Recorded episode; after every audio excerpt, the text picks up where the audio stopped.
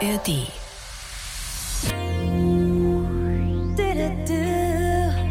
Du hast ja auch ganz viel Erfahrungen mit äh, Politikerinnen und Politikern gemacht, weil du auf Nockerberg natürlich, als du noch die Ilse Eigner gegeben hast, Ja. in bravouröser Manier, natürlich äh, die alle kennengelernt hast. Ja. Trinken die da eigentlich alle wirklich Bier? Nein. Oder ist in diesen Krügen da Wasser drin? Apfelsaft. Bitte? Ja, wirklich. Teilweise schon. Ich will jetzt keinem zu nahe treten, aber bei einigen. Apfelsaft? Ja, freilich ist der Apfelsaft drin. Mehr gute Gespräche. Die blaue Couch. Ein Bayern 1 Premium Podcast in der ARD Audiothek. Und hier ist Thorsten Otto. Angela Ascher, freue mich sehr. Herzlich willkommen auf der Blauen Couch. Danke, dass ich da sein darf. Du siehst toll aus. Was ist das für eine Farbe, die du trägst? Ist das Blau, für dich. blau? Ich bin Aber auf das der ist doch eher Couch. so, so ähm, Mauve. Oder nee, Mauve ist es nicht. Es ist so glaub, leicht ist- ins Lila changierend, oder? Ich dachte, es ist Königsblau. Vielleicht bin ich auch nur farbenblind. Vielleicht. Im hohen Alter farbenblind. Und drunter hervor blitzt deine legendäre Kette. ist die legendär mittlerweile, ja. Ich, ich habe mir aus dem Vorgespräch sagen lassen, dass du die immer trägst. Ja, das stimmt. Beschreib sie mal. Das ist ein, ein Kreuz mit.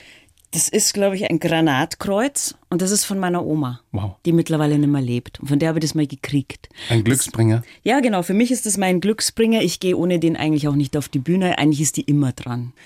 Das ist eine tolle Geschichte, wenn man so einen Talisman hat. Ja. Auf der anderen Seite sollte der mal irgendwie, solltest du ihn vergessen oder verlegen. Ja. Wir wollen gar nicht dran denken. Das ist, Aber das es wäre eine Katastrophe, schön. oder? Das ist nicht schön, ja. Also es gab da auch schon Kämpfe manchmal, weil bestimmte Kostüm äh, äh, wollten das für die und die Rolle nicht haben. Es war ein großer Auftritt und dann habe ich mir das dann doch meistens erkämpft. Also von daher ist es manchmal auch ein Druck, ja, das stimmt. Aber du hast es wirklich, wenn es geht, immer dran. Wenn es geht, ja. Bist du ein abergläubischer Mensch?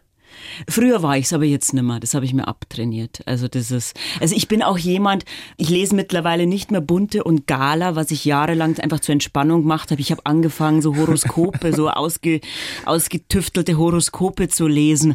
Und das ist furchtbar, weil wenn dann so steht irgendwie, heute ist wirklich ein harter Tag, Ihnen wird nicht viel gelingen und du hast am Abend einen wichtigen Auftritt mit meinem Solo oder sowas.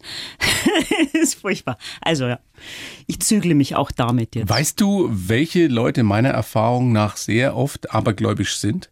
Politikerinnen und Politiker. Ganz oft. Wirklich? Ja, dann könnte ich dir Geschichten erzählen. Wirklich? Hast du die Erfahrung Erzähl nicht mal gemacht? eine, erzähl mal eine. Nee, die darf ich nicht erzählen. Das ist, also man müsste das anonymisieren. Ja, okay, verstehe. Aber du hast ja auch ganz viel Erfahrungen mit Politikerinnen und Politikern gemacht, weil du auf Nockerberg natürlich, als du noch die Ilse Eigner gegeben hast, Ja. in bravouröser Manier, natürlich die alle kennengelernt hast. Ja, Wie, wie ist es mit der Ilse? Weißt du, ob die abergläubisch ist? Ich weiß nicht, ob sie abergläubisch ist, aber ich sehe sie ja jetzt wahrscheinlich beim Nockerberg und da werde ich sie fragen. Am Aber- 28. Februar Ach, ist das Nächste wieder, Woche ist Ja, das, genau. ja. Ja. Aber das weiß ich jetzt nicht, ob die abergläubisch ist. Aber ich habe die tatsächlich alle kennengelernt und das Lustige war natürlich immer in dieser Zeit, wo man den Nockerberg gemacht hat, dass man dachte, man kennt die wirklich alle, aber man hat sie eigentlich ja gar nicht gekannt, sondern man hat ja nur diese Doubles die ganze Zeit, die letzte Woche in diesen Masken gesehen. Ja? Also ich weiß noch, damals war ja der Seehofer auch noch da. Ich dachte mir, ich kenne den Seehofer super gut und ich wollte wirklich dann Hallo sagen und habe gesagt, Christi Horst, äh, Herr Seehofer. ja, ja, weil wir das auf der Bühne haben, immer Horst zu dem gesagt. Ja, klar. Ja. Aber ist denn da dann auch sowas wie ein persönliches Verhältnis entstanden, zum Beispiel zur Ilse? Ähm, also wir kennen uns, wir sehen uns auf Veranstaltungen, das ist immer sehr nett, wir sind per Du. Also so ist es, eine Bekanntschaft, sagen wir mal so. Na, aber ich stelle mir vor, wenn du so als Politikerin in dem Fall da eben dein alter Ego oder dein Double auf der Bühne siehst, das ist ja ganz seltsam in gewisser Weise. Und da muss ja irgendwie sowas, ich will nicht sagen eine Seelenverwandtschaft entstehen, aber wenn man das so gut darstellt, wie du das gemacht hast, das ist ja schon was Besonderes, auch für die Echte dann. Ja, man hat da schon eine Affinität. Also ich habe jetzt neulich so ein altes Video gefunden ne, von vor ein paar Jahren, das habe ich gepostet, ähm, keine Ahnung, das ist sechs, sieben Jahre alt und habe hat die Ilse Eigner das gleich repostet, ja. Und also das macht man dann schon, ja. Bist du noch ein bisschen wehmütig, Ich bin, dass du das ähm, nicht mehr machst? Also sagen wir mal so, ich war am Anfang war ich schon wehmütig, als ich es nicht mehr gemacht habe, einfach als die Ilse Aigner, die ist ja dann einfach aus den politischen Grabenkämpfen aufgestiegen zur Repräsentantin Bayerns.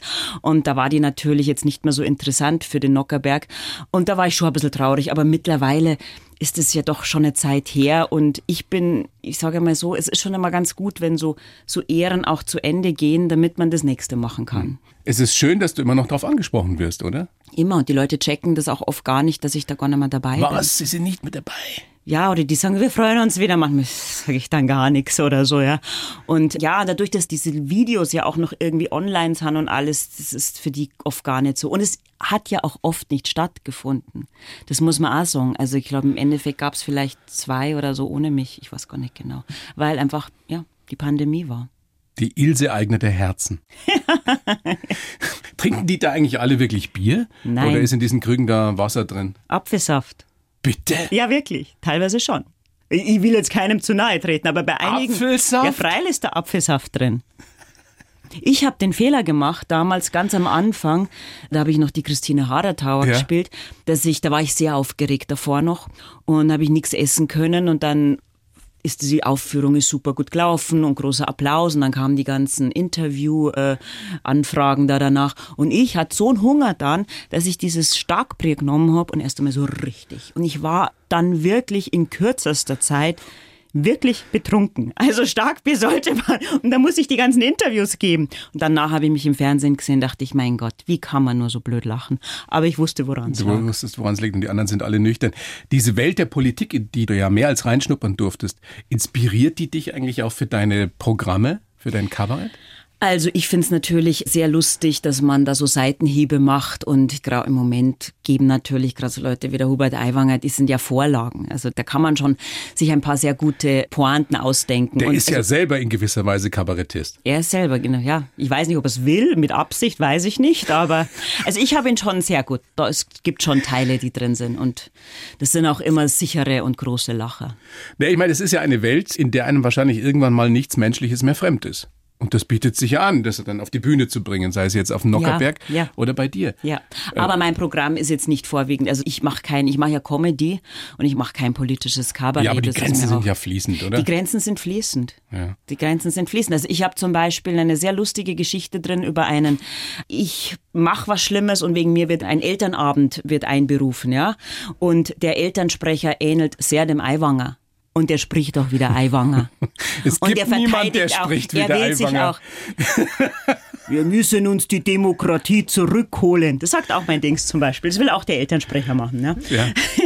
Also Narzissmus ist ja auch ein großes Thema in Ja. deinem Programm und Narzissmus ist ja nun eine Eigenschaft, die gerade unter mächtigen Männern, weit mehr noch als unter mächtigen Frauen, durchaus verbreitet ist. Ne? Absolut, ja, absolut. Hast du dich mal gefragt, warum das so ist? Warum es mehr Männer gibt, die Narzissten sind als Narzisstinnen? Also ich glaube, und eigentlich geht mein Programm auch mehr darum, um Selbstliebe und auch um Selbstzweifel, weil das gehört zusammen. Ich glaube, dass Frauen schon mehr dazu neigen, sich zu hinterfragen und nicht dieses Selbstbewusstsein einfach haben. Das ist, glaube ich, manchmal den Männern irgendwie ein bisschen mehr angeboren und natürlich auch durch das Patriarchat, das ja die letzten Jahrhunderte geherrscht hat, einfach da. Dein Programm heißt, ein aktuelles Programm, mit dem du ja auch unterwegs bist, Verdammt, ich lieb mich. Mhm. Mit Schwerpunkt auf verdammt. in Anlehnung an Matthias Reim. Naja, Hat dich das inspiriert, also der alte Schlager? Das muss ich meiner Managerin, der Gabi Bartolomeo, zuschießen. Der ist das eingefallen, weil wir natürlich um dieses Thema gekreist sind und es war naheliegend. Und ich fand das unglaublich passend, weil eben dieses Verdammt drin ist. Weil Mhm. es ist nicht immer so leicht, sich selbst zu lieben, ja. Ich weiß, wovon du sprichst. Ja. Das heißt, du musst dir das manchmal selber sagen auch.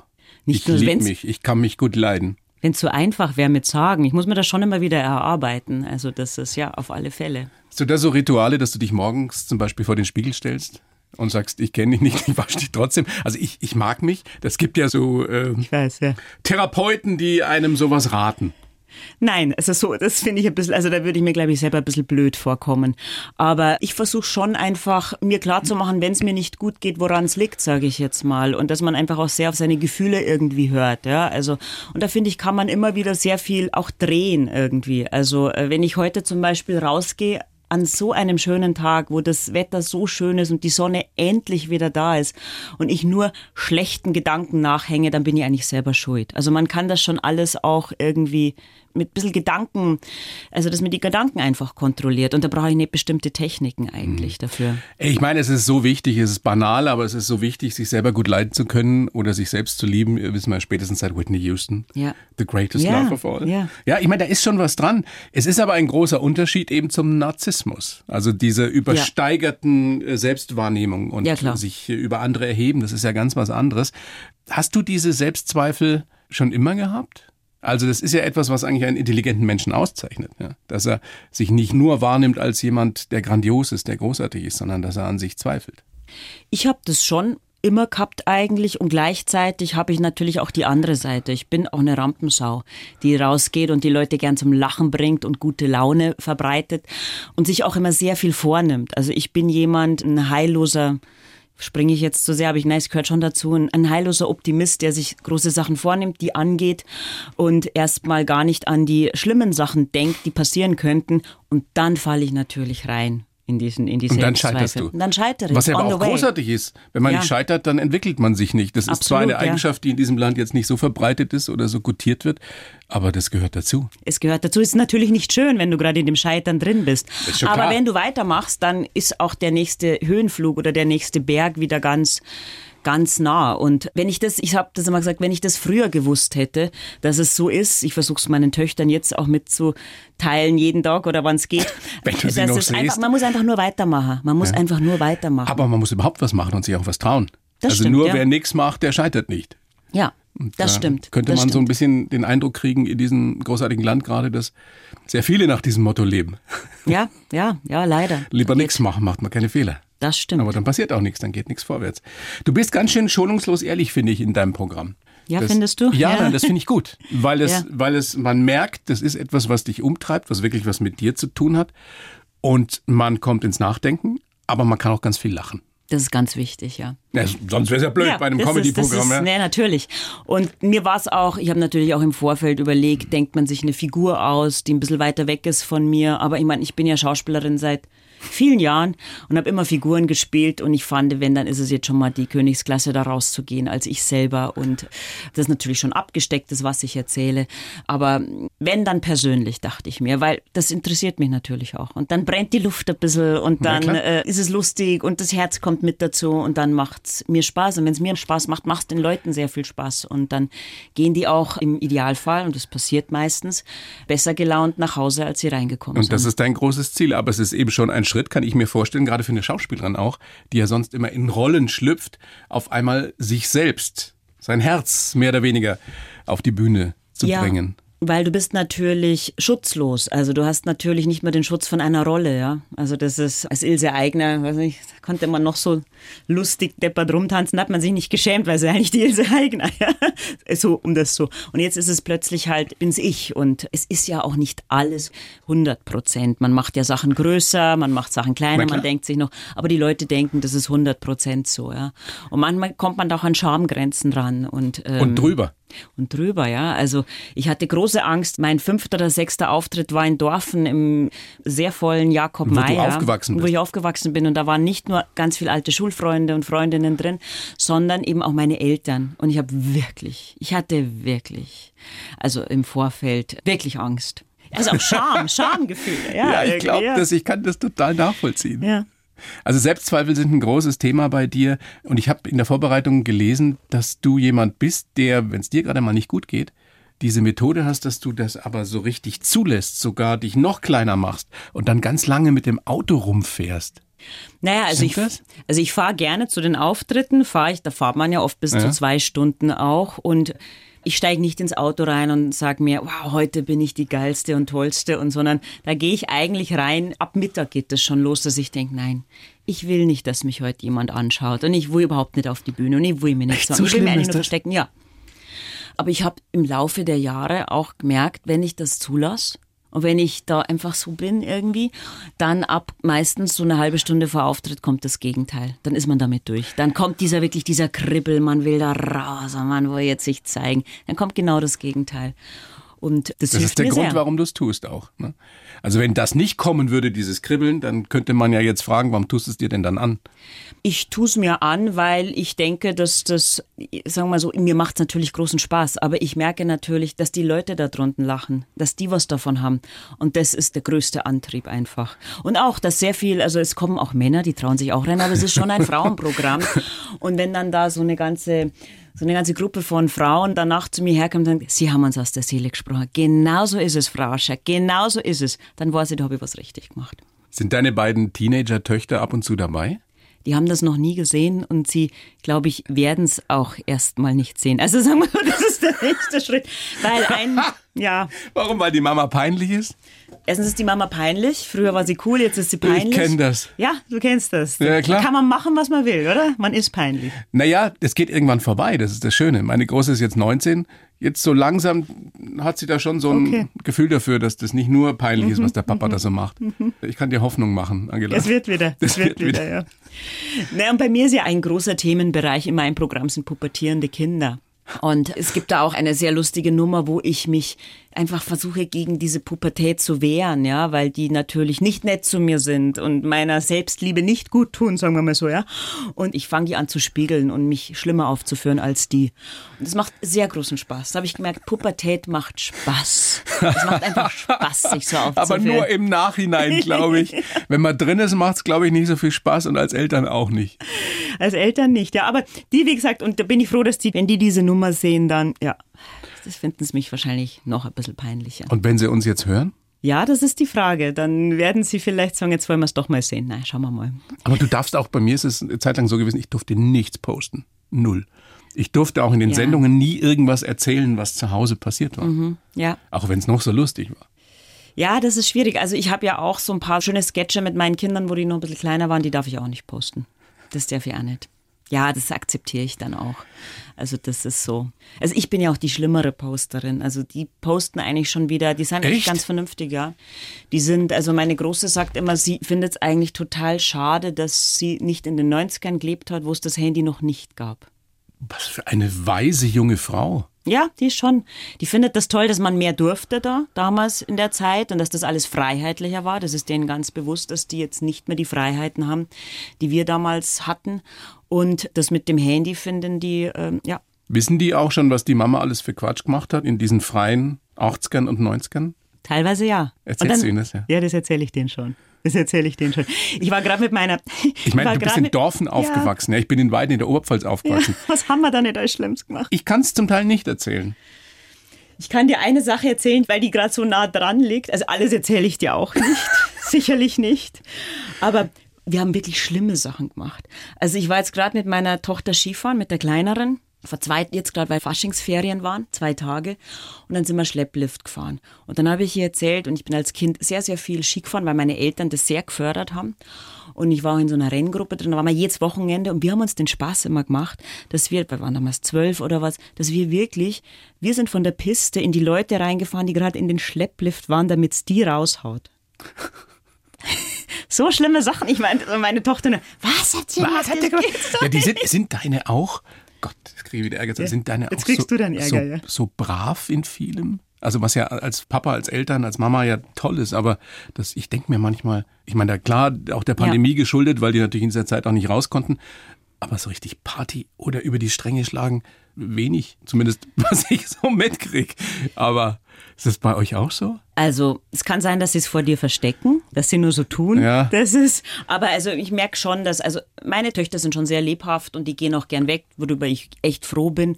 Aber generell sind die eher mehr hinten dran als wir damals. Also ich habe in meinem Programm auch zum Beispiel den, den lustigen Satz, dass ich sage, mit 13 bist du in Bayern mit der Grundausbildung schon komplett durch. Ja? Das hast du euch schon mal erlebt. Und das würde ich bei meinen Töchtern nimmer sagen. Die sind später dran. Also Pubertät, eines der vielen sehr, sehr spannenden und lustigen Themen in deinem Programm. Verdammt, ich liebe mich, du bist, ich habe es mir aufgeschrieben, unterwegs. Unter anderem am 29. Februar in Scheiern, am 7. März in Rosenheim, 15. März Eggenfelden, Mhm. 21. März Traunstein, 11.4. Passau. Ist schon ausverkauft. Sehr gut. Und dann wieder im Juli. Da bist du unter anderem auch in München. Ja, genau. Genau. Da waren wir schon einmal und jetzt haben wir ein Zusatzthema. Also es genau. läuft gut. Es läuft sehr gut. Und dann das demnächst im Krone. Das ist mein großer Traum, ja. Ist wirklich? ja, ist schon mein großer Traum. Kann man ja so sagen, ja. Ich bin Ende April und am 1. Mai im Krone zweimal. Wow. Ich bin so, ja, aber ich bin Wow. so, ich bin so aufgeregt. da komme ich, denk vorbei mir, und schau's mal Ich an. denke mir immer, da kommt denn da. Weißt, also Ja, das mit Eckhard von Hirschhausen am 30. April Ja. und am 1. Mai mit dem Hans Siegel, Bergdoktor. Ja, hast du voll. Glaubst? Ja, Kommst? glaube ich. Ich komme vorbei. Herzlich Deal. eingeladen. Ich bin ja? da, freue ja, mich ja, sehr. Unbedingt. Ja. Freue freu ich mich sehr. Darf ich noch gar nicht dran denken. Der Krone ist ja so schön zu bespielen. Ich habe ja schon gespielt da drin, aber nur als Vorprogramm beim Harry G. Aber es ist wunderbar, da zu spielen. Aber wer da alles schon war, da waren die Stones. Alle. Alle. Alle. Ganz wenig Frauen aber im Moment. Wirklich. Also jetzt von den Comedy-Cabaret-Leuten, ich habe es mir neulich angeschaut. Alles Männer. Bis auf zwei, drei Frauen. Es ist Zeit, dass du da spielst. Ja, schauen wir mal. Jetzt machst du es erst du. Ja, Angela, großes Vergnügen, dass du da bist. Ich Ja. schreibe ja für jeden Gast einen Lebenslauf. Versuche mich zumindest daran. Den gebe ich dir. Ja, da freue ich mich. Du kennst ihn nicht. Lies ihn vor und sagst mir dann, ob das totaler Schmarrn ist oder was davon passt und was nicht, ob du es unterschreiben kannst. Bitteschön. Ich heiße Angela Ascher und bin ein totaler Gefühlsmensch. Mal himmelhoch jauchzen, selten zu Tode betrübt. Als Schauspielerin und Kabarettistin kann ich da aus dem Vollen schöpfen. Ich wünsche mir, dass mein Bühnenprogramm wie ein Antidepressivum für die Menschen wirkt. Dabei ist es mir wichtig zu verbinden und nicht weiter zu spalten. Ja, das stimmt. Miteinander und nicht übereinander zu lachen. Geprägt haben mich meine Kindheit unter Lehrern, ja, die Zeit in Los Angeles und Kambodscha und die größte Rolle meines Lebens als Mutter von zwei Töchtern. Ich glaube an das Gute und hoffe, dass Trump nicht wieder Präsident wird. Und ich träume davon, ganz bald in Neapel eine neapolitanische Pizza zu essen. Ja, das ist schon sehr gut aus. Ja, kannst du unterschreiben? Ja, kann ich eigentlich alles unterschreiben. Also man, manchmal muss man natürlich auch schon austeilen. Das ist schon wichtig auf der Bühne, damit es auch lustig ist. Aber dieses verbindende Element, das ist mir wirklich total wichtig und das vermisse ich gerade überall. Glaubst du, dass Menschen, die auf die Bühne gehen, so wie du oder wie andere Comedians, Kabarettisten, Kabarettistinnen, dass die da wirklich was bewirken können mit dem, was sie da tun? Dieses Miteinander, klar kann man den Menschen einen tollen Abend machen, aber ich sage jetzt mal, irgendwelche Idioten kommen ja sowieso nicht zu dir. Also die Leute, die es vielleicht besonders betreffen würde, dieses alte Thema, erreichen wir die überhaupt? Man kann sie auf vielen verschiedenen Ebenen erreichen. Ja. Also wie soll ich sagen, also ich konzentriere mich schon sehr auf das Emotionale. Also dadurch sage ich jetzt mal, wenn die lachen, wenn die eine positive Welt sich kriegen, also mir ist es auch ganz wichtig, dass das eine gute Laune ist, dann ist da schon viel getan und wenn ich die mit einer gewissen Portion Lebensfreude anstecke und auch mit einer gewissen Portion Frauenpower, ja, neulich hat jemand geschrieben, das ist bayerischer Feminismus, was die Angela Ascher da macht. Das Schönes fand ich Kompliment, toll. ja. Fand ich toll, ja, dachte ich so, hm, ja, warum nicht, ja. Leider glaube ich, dass schon auch Kabarettisten, die sehr bekannt sind und gewisse Meinungen vertreten, auch sehr viel die Leute schon auch im Negativen teilweise auch anstecken können. Mhm. Das glaube ich schon. Und wie du sagst, wenn man mit einer besseren Laune rausgeht, als man reingegangen ist, dann hat man ja schon was bewirkt. Wer gute Laune hat, der macht selten Blödsinn. Oder zumindest schlimmen Blödsinn. Ich glaube, wenn es einem selber besser geht, ist man einfach der nettere Mitmensch. Also wenn ich schon scheiße drauf bin, dann gebe ich das meistens auch an mein nahes Umfeld ab. Ja? Wie bist denn du, wenn du scheiße drauf bist? Ich kann sehr grantig sein. Ich kann schon sehr grantig Ja? sein, ja. Also ich lasse es halt auch raus. Man sieht's dir an. Wie ja, ich du denn schimpf halt dann rum. Du ich, bin, ich, bin, ich bin laut, ja. Sag, Das geht doch nicht, was macht ihr da wieder? Bitte, lasst mir mal mehr Ruhe. Ich bin noch nicht, ich sag mal ein, geflügeltes Wort, ich bin noch nicht der Depp vom Dienst. Du bist schon oberbayerisch, gell? Du bist nicht niederbayerisch, obwohl du ja in Landshut geboren bist. Ich bin in Landshut geboren und nach einer Woche wieder über die Grenze gebracht worden. Wir hatten in Oberbayern kein gescheites Krankenhaus. Du wurdest nahe- verschleppt nach Oberbayern? Genau. Also ich bin sozusagen in Oberbayern aufgewachsen, aber witzigerweise, ich habe jetzt ähm, die ersten paar Male auch in Niederbayern gespielt, wo ich sehr gern spiele, rede ich ja auch, denken die Leute immer öfter, dass ich Niederbayerin bin als Oberbayerin, weil ich eben mehr Niederbayerisch rede. als- Also es gibt so bestimmte Ausdrücke. Aber in Dorfen redet man doch nicht niederbayerisch, oder? Naja, also das ist immer die Frage. Also ein Oberbayer sagt eigentlich nackert. Mhm. Und ein Niederbayer oder wir sagen nockert. Im bayerischen Wald sagen sie auch nockert, weil ich habe da neulich gespielt und habe ich In der. Oberpfalz sagt man das auch so. Sagst du nackert oder nockert? Boah, das ist jetzt... Jetzt sagst du einfach In, raus. in der Wein sagt man nackert. Na, bist nackert. Nack, nein, nackert. Ja, du bist nicht wieder Oberbayern. Nock, Nockert? Nockert ist niederbayerisch. Ja, und zumindest Dorfen, wo ich herkomme. Wir sagen zum Geld nicht Geld, sondern wir sagen mal Gold, wie das Gold. Und wir sagen mal nicht Schnee, sondern Schneu. Und das, glaube ich, ist eher die niederbayerische Richtung. In Weiden sagt man Gold. Das ist ja wieder anders. Ja. Nein. Jetzt Ja. hätten wir das alles geklärt. Gold, ja. Die wunderbaren bayerischen Dialekte. Sehr, sehr schön. Wollen wir mal gucken, wie du so geworden bist, wie du bist heute. Die Eltern beide Lehrer gewesen. Also deine Mama natürlich Lehrerin. Das kann toll sein, es kann aber auch ein Schicksal sein. Wie war es bei dir? Also mein Papa war ja, der war ja auch dann Rektor und alles. Meine Mama war vorwiegend Mutter und das war schon sehr schön. Also da haben wir schon sehr profitiert. Die ist Volkshochschullehrerin gewesen am Abend und tagsüber war die für uns einfach da. Wir sind ja zu dritt, also drei Geschwister insgesamt. Aber die waren schon cool, die sind schon cool. Also das waren keine strengen Lehrer, dass wir da alles machen mussten. Wir hatten wirklich sehr viele Freiheiten und wir sind am Land einfach groß geworden. Das war behütet. aber auch frei. Wie das halt damals so war. Ja. In der Kleinstadt oder auf dem Land eben. Ja. Das kann man den Kids heute gar nicht mehr so wirklich vermitteln, gerade wenn sie in Ja. der Stadt aufgewachsen sind. Ne? Es war sehr naturverbunden. Das war auch so, dass der größte Kampf war, ob man jetzt mit 14 über Nacht mit einer Riesengruppe, wo natürlich auch viel Burm dabei waren, zum Zeuteln darf. Und da wurde natürlich auch Alkohol getrunken. Aber wir durften das alles. Also wir haben zwar ein bisschen gekämpft dafür. Wir durften das alles. Meine Kinder fordern das, sollte ich jetzt vielleicht nicht sagen, falls sie es hören, die fordern das eigentlich noch gar nicht ein. Haben deine Eltern oder dein Papa, der ja Rektor war, irgendwann mal gehofft, erwartet, dass du auch Lehrerin wirst? Ja, total. Also meine Schwester hat es, glaube ich, sogar noch ein bisschen mehr abgekriegt, weil die das dann wirklich, weil dann erst die zweite Schwester auch noch kam, die dann Schauspielerin werden wollte. Aber der wollte wirklich, dass wir Lehrer werden. Und das war natürlich für beide Schauspielerin. Wo kommt das her? Also das ist, Ist das ein äh, Beruf? Kann man damit ja, Geld verdienen? Das ist wie, das war, äh, hat auch lange gedauert, bis die da irgendwie Friede damit geschlossen haben. Wahrscheinlich erst dann auch zu Nockerberg-Zeiten, sag ich mal. Ja, Haben die dir irgendwann mal gesagt, dass sie stolz auf dich sind? ja, ja mittlerweile Das schon, schon. ne? Ja, ja, ja. Aber es ist ein Kampf und das äh, zeichnet dich ja auch aus. Oder all die Leute, die etwas machen, was jetzt zu Hause vielleicht erstmal nicht so gutiert wird. Diese Sprüche, mach doch mal was Vernünftiges, dann kannst du immer noch, die hast du sicherlich auch gehört, ne? Ja, die habe ich auch gehört. Und die waren schon da, aber mir haben es eigentlich mehr angespornt, das jetzt trotzdem zu machen, sage ich mal. Ja. Was wolltest du als Kind werden? Bis ich, glaube ich, so acht war, wollte ich unbedingt Detektivin, Kommissarin werden. Ich habe einfach Tag und Nacht TKKG gehört. Und dann muss es eine sehr ambitionierte Theatergruppe gegeben haben an deiner Schule in Dorfen. Ja. Und da hast du Blut geleckt. Kannst du heute noch sagen, was da am Anfang die Faszination von Schauspielern für dich ausgemacht hat? Also, diese Theatergruppe gab es ja schon, bevor ich eingetreten bin und die haben einfach ganz tolle Produktionen gemacht, also Klassiker und alles, also wirklich auf hohem Niveau. Und dann bin ich da reingekommen in diese Theatergruppe und ich habe eigentlich schon von Anfang an gemerkt, dass ähm, ich habe viele Sachen gemacht. Ich habe auch Geige gespielt davor. Das habe ich auch irgendwie gern gemacht. Habe aber gemerkt, das kann ich nicht so hundertprozentig, weil da war immer dieses Instrument. Und da, als ich gemerkt habe, als ich da das erste Mal auf der Bühne stand, habe dann auch gleich eine größere Rolle gekriegt, habe ich gesagt, das ist einfach meins. Echt? Ja, das ist einfach Mit meins. 13, 14. Wann war das? 14 oder sowas war das, ja. Du Hab dann auch aufgehört, Instrumente zu lernen, habe mich da auch wirklich voll konzentriert und das war, wie gesagt, sehr ambitioniert.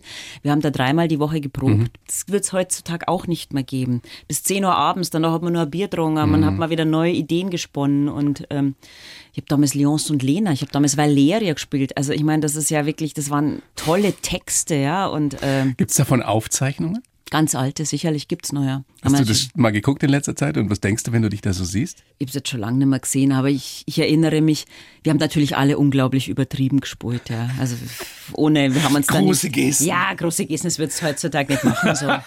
aber es war Feuer da und es war unglaubliche Spielfreude da und äh, ja. Was für ein Glück, dass du damals schon deine Berufung, so kann man es ja sagen, entdeckt hast für dich. Ja. Diese Leidenschaft ist ja nie weggegangen. Nein, die ist du hast nie es ja wirklich durchgezogen. Wann haben deine Eltern das geglaubt? Dass das mehr ist als nur ein Spleen, eine Laune. Naja, ich habe dann schon sehr früh angefangen, mich an Schauspielschulen zu bewerben. Witzigerweise eigentlich auch schon viel zu früh. Also ich hatte dann sogar schon einen Platz. Ich habe schon mit 16 oder 17 hab ich mitgekriegt, dass es sowas gibt wie Schauspielschulen, staatliche in ganz Deutschland. Und habe ich mich da eigenhändig, habe ich mir alles selber rausgesucht und mich da beworben und bin da wirklich auch, haben meine Eltern mich auch gelassen, was ja wirklich toll ist. Mit 16, 17 bin ich da durch die ganze Nation gefahren und habe so ein Vorsprechen gemacht. In Berlin zum Beispiel. Oder in Hannover. In Hannover hatte ich dann schon Platz. Und hätte ich aber das Abitur gar nicht machen können. Also da hätte ich mit 17 dann hingemusst und das habe ich dann aber doch nicht gemacht. Hast du diesen legendären Film damals auch geguckt, Kleine Haie? Ich wollte es gerade sagen, natürlich. Ich glaube, ich habe den 30 Mal gesehen. Und die haben ja auch teilweise wirklich, das waren ja auch diese Schauspielschulen, wo die gedreht haben. Ja, das war auch eine große Inspiration. Und es war auch ein Hobby von mir damals. Also jetzt kommen wir doch wieder auf die schlimmen Sachen. Ich habe dann zum Beispiel auch gesagt, ja, das Vorsprechen jetzt in Hannover, das dauert zwei Tage, ja. Und dann bin ich wirklich einen Tag hin, bin aber wieder nach einem Tag zurück, weil es hat nur einen Tag gedauert. Dann meine Sachen hier in ein Schließfach gemacht und bin dann mit 17 die ganze Nacht in München weggegangen. Gott! Und hab dann irgendwie. dass es irgendjemand Nein, wusste. hat keiner Das hätte- gemerkt. das hätte ja. dich auch ja, keiner so Sachen. finden Es ist mir nie was passiert. Ich war dann schon immer, ich habe schon geschaut, da irgendwie, es ist nie was Schlimmes, aber das war für mich Freiheit und ich habe diese Vorsprechen geliebt. Die habe ich sehr oft gemacht, obwohl ich schon Plätze hatte, ja. Ob du diese Geschichte jetzt hättest erzählen sollen, wenn deine Töchter das hören? Also meine Eltern schauen es auf alle, hören es auf alle Fälle an. Du hast in Hamburg dann studiert. Ja. Ne?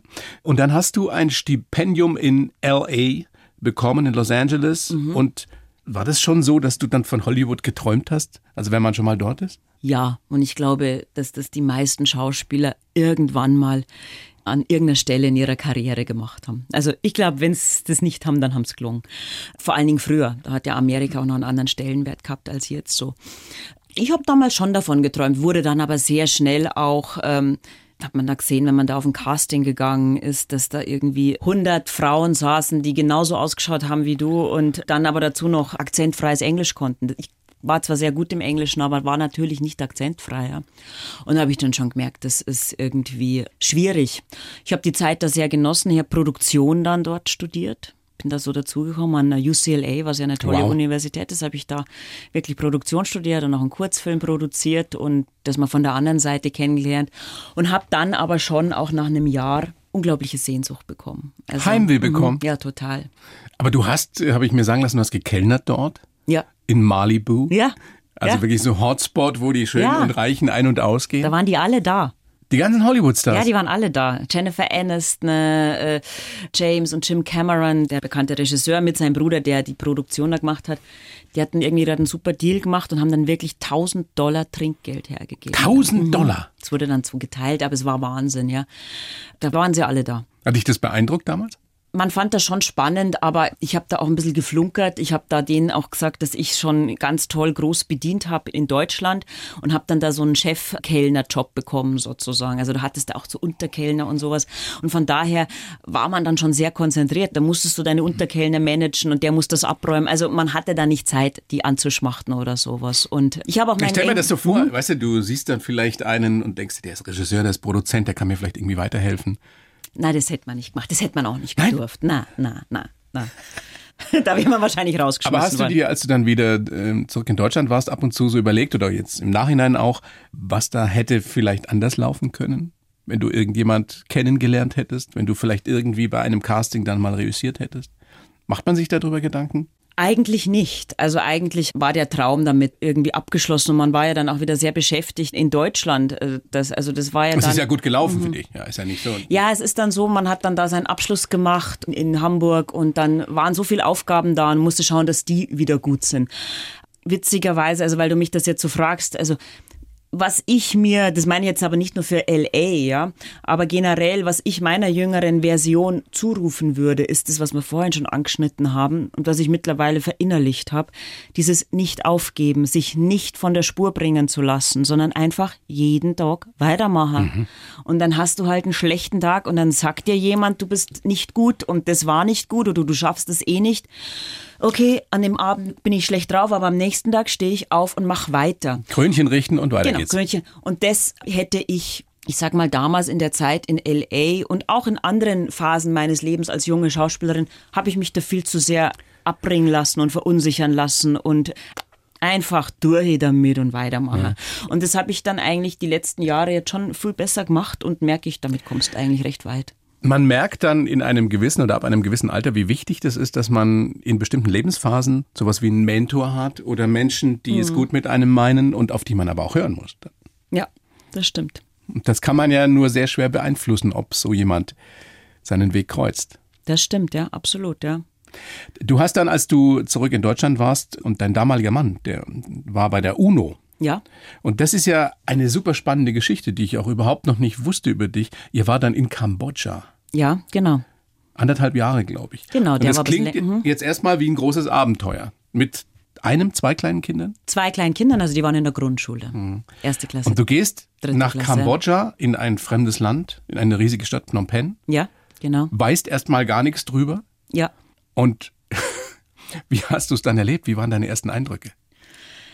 Ganz ambivalent. Also natürlich war das schon erst einmal, also ich wollte erst nicht hin, weil ich natürlich auch Angst hatte, meinen Beruf sehr zu vernachlässigen, was auch stimmt. Wie sollst du das machen? Anderthalb Jahre, ich habe zwar schon gearbeitet, habe das aber immer total versteckt. Also habe mir die Flüge selber, habe das niemandem erzählt groß, weil ich natürlich Angst hatte, dass ich nicht gebucht werde. Aber den Nockerberg zum Beispiel auch, das habe ich dann schon als irgendwie so ein bisschen einigermaßen hinbekommen.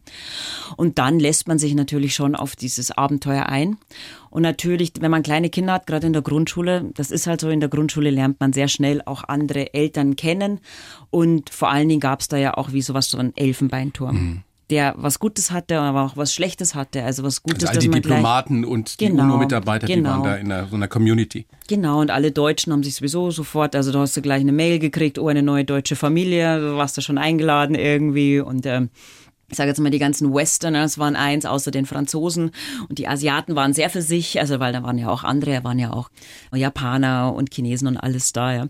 Also von daher hatte man da schon gleich so eine Gruppe. Aber natürlich merkt man natürlich auch, und das ist dann schon auch immer wieder schwierig gewesen, war auch für die Kinder sehr schwierig, dass da halt man selbst in einem Elfenbeinturm lebt, wo man alles hat. Und drumherum Und ganz viel Armut. Unglaublich viel Armut. Also so viel Armut und auch Kinderarmut. Also das war schon sehr schwer teilweise. Die Sprache, hast du die in irgendeiner Weise, zumindest ansatzweise gelernt? Also wenn mir jetzt jemand erzählen würde, er kann Kambodschanes, würde ich sagen, Wahnsinn. Ich glaube, diese Sprache ist kaum irgendwie zu bewältigen für uns, weil die ganz anders klingt. Also die haben zum Beispiel dann ein Wort und das eine Wort hat, äh, was ich sage ich jetzt so, aber so ungefähr ist es auch vom Prinzip her, hat 15 verschiedene Tonhöhen. Und 15 ja, verschiedene? Zum Beispiel, ja. Und diese Tonhöhen, also diese verschiedenen Varianten dann haben dann auch wieder komplett unterschiedliche Bedeutungen. Und wenn man denen so zuhört, denkt man immer so, das ist so wie so Vogelgezwitscher auf dem Reisfeld. Es ist so anders. Und das habe ich auch gemerkt, irgendwie, wie komplett anders diese Kultur ist. Es ist eigentlich gar nicht zu greifen, dieses ganze, dieses ganze asiatische Raum und so. Unglaublich interessant und Aber äh, man findet wahrscheinlich nur sehr schweren Zugang zu, zu den Einheimischen, oder? sehr, eigentlich kaum. Und das Klima ist ja auch eines, das uns Mitteleuropäer nicht unbedingt entgegenkommt. Heiß wie in der Hölle. Also eine Tochter von mir hat das ganz toll, die fand das super und für mich und die andere Tochter war es echt sehr, sehr schwierig. Vor allem die, die Luftfeuchtigkeit. Also wenn es dann immer so geheißen hat, ja, die Kambodschaner sind ja alle faul, die machen ab 5 Uhr nachmittags nichts mehr. Ich auch. Man konnte nichts mehr machen. Du hast eigentlich nur noch rumliegen können, weil du warst Sommer, fertig. Naja, es ist ja fast bis auf zwei Monate ist es ja wirklich das ganze Jahr über heiß mit so Abstufungen, ja. Und äh, Regen, dann gibt's Regenzeit. Aber die Luftfeuchtigkeit ist das Allerheftigste, ja. Mücken gibt's, Ja, fiese Krankheiten. ja, genau. Malaria war gar nicht das größte Problem, Denguefieber war so das größte Problem. Hattest du das? Ich hatte es nicht, nein, also ich hatte es nicht, aber es gab da immer wieder Leute, die es hatten und denen es wirklich monatelang schlecht ging und Angst hatten, dass es wieder kommt und so. Warst du froh, als ihr dann wieder zu Hause wart? Ja. In Wien? Ja, ja. Ihr seid nach Wien gezogen dann, ne? Wir waren vorher schon in Wien, äh, weil die UNO ja in Wien ist und dann, ja, sehr. Ich wollte dann, also das ist auch so. Du merkst auch, richtig, wie sich dein Gesichtsausdruck Nein, das verändert, war wenn du dran wunderbar. denkst. das war wirklich eine große, auch das alles mitzukriegen, was da ist. Also das ist ja auch, das Land hat ja auch eine ganz traurige Vergangenheit, also mit dem Khmer Rouge, äh, die da einfach äh, die ganzen Eliten einfach damals ausgelöscht haben. Die Kultur wurde einfach gekillt da, ja, und das sieht man auch. Da gibt's keine Theater, keine Museen, das ist da nicht der Fall. Es gibt Angkor Wat, da wo die große große Tempelanlage, Tempelanlage. ja, die natürlich sehr touristisch ist und die auch sehr beeindruckend ist, aber es gibt kein kulturelles Leben groß. Da gibt's ein Kino, wo amerikanisch, und die sind halt sehr, sehr, äh, man zahlt auch mit Dollar und die sind Amerika sehr zugeneigt. Also die größte Attraktion war, als, als endlich ein Starbucks aufgemacht hat. Und ich habe sehr, also wie gesagt, es war unglaublich interessant, das alles zu sehen, aber wieder einmal habe ich einfach sehr, sehr Europa vermisst und merke ich eigentlich, ich bin, ich bin wirklich Europäerin, ja, also das ist, ich liebe Europa und die Länder Das ist ja das Schöne oft auch an solchen Auslandsaufenthalten, dass einem dann erst bewusst wird, wie schön und wie privilegiert man hier lebt. Absolut. In Deutschland, Österreich, ja, wo auch absolut. immer. Und das ist so. Und da, wenn wieder geschimpft wird, wie schlimm alles hier ist, wir haben es echt gut hier. Wir müssen halt nur schauen, dass es uns bestimmte Leute nicht kaputt machen. Absolut. Und da sind wir alle gefragt. Ja, absolut. Du bist jetzt Mitte 40 Mhm. und hast das große wieder Privileg und Glück, dass du dich im Endeffekt nochmal komplett neu erfinden kannst, weil deine Töchter bald aus Ja. sind aus dem Gröbsten und du relativ unabhängig bist. Empfindest du das auch, auch so oder bedauerst du eher, dass du nicht mehr die, die Mama, die Glucke sein darfst? Ich war sehr, sehr passionierte, ich bin immer noch passionierte Mutter, aber ich habe da schon, hab das, hab das schon sehr gern gemacht. Also, dass man sich ja auch, ist ja, was heißt, ich mache das immer noch, aber dass man wirklich halt ganz viele Stunden seines Tages dahin gibt. Aber ähm, das ist ja ganz natürlich, dass plötzlich die Töchter, die haben halt nicht mehr Bock, den ganzen Tag mit der Mutter rumzuhängen. Ja? Also das war von einem Tag auf den anderen war das vorbei. Und da ich eben meine zweite Liebe, den Beruf habe, ich liebe meinen Beruf, habe ich das dann nach einer kurzen Traurigkeit, habe ich das gesagt, so jetzt mache ich das. Jetzt ist der Zeitpunkt, dass ich das endlich mache. Ja. Ja. Genau. Mit dem So- Programm auf der Bühne, was steht ansonsten an für die Bredelspitzen? Äh, Ja, genau. Also ich bin du, jetzt, ich, auch? Ähm, ja, genau. Das ist jetzt auch äh, nächste Woche geht das los. Und zwar das Spannende ist auch, dass ich das erste Mal einen Teil von meinem Programm fürs Fernsehen mache. Also Oh, da wow. bin ich, ja, genau. Das sind fünf Minuten. Also ich mache natürlich auch andere Sachen mit dem Jürgen Kerner zusammen, worauf ich mich auch sehr freue. Aber auch eben ein Teil von meinem Programm darf ich da machen. Und äh, das finde ich spannend und freue ich mich sehr, sehr drauf, ja. Und ansonsten werde ich im Sommer auch, schauen wir, ob das jetzt alles klappt, so wie es es geplant ist, auch wieder drehen, weil ich bin ja auch noch Schauspielerin, ich habe zwei Berufe. Und es ist halt einfach so, dass man jetzt so ein bisschen mehr, im Winter kann man, und dann geht's ab Oktober wieder los äh, in das zweite Jahr meines Programms rein. So was spielt man ja zwei bis drei Jahre im Idealfall, ja. und wann hast du dann noch Zeit, nach Neapel zu fahren? Das und Pizza Ja, zu essen? ich hoffe im, im Herbst. Ich hoffe im Herbst mache ich das.